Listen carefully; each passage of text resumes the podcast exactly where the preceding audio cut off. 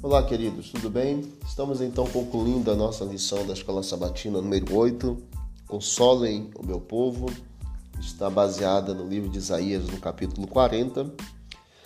Interessante é que nos dias de Isaías, o entendimento espiritual da humanidade havia sido obscurecido por uma concepção errada exatamente a respeito de Deus.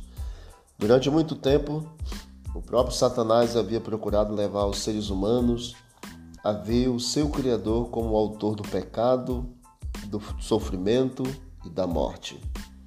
Por meio de Isaías, Deus então trouxe consolo aos que sofriam. O tempo de angústia deles havia terminado e Deus estava voltando exatamente para eles. Em vez de ficarem desanimados e confusos, eles poderiam crer que Deus usaria seu poder criador em favor deles. Hoje não é muito diferente.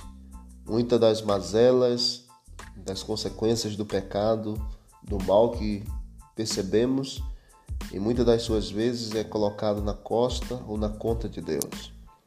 Deus ele busca reparadores de brechas para que assim como foi Isaías, nós também preguemos que o nosso Deus criador é um Deus de amor, um Deus de graça, de misericórdia mas é um Deus também de justiça e que age com retidão.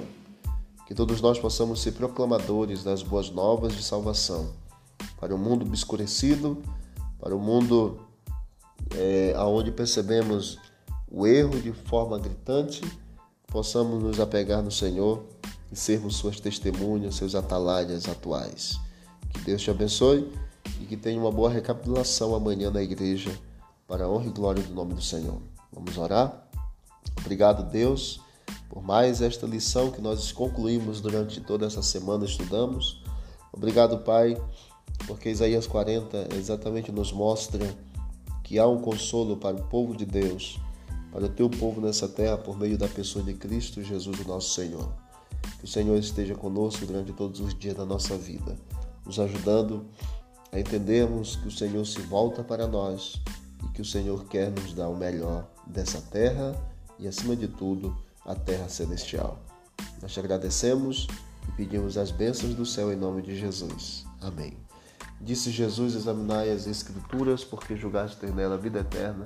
São elas mesmas que testificam de mim. Visite o canal Bíblia em Ação nas plataformas digitais e você vai encontrar mais conteúdo para o teu crescimento espiritual. Forte abraço, vamos que vamos para o alto e avante.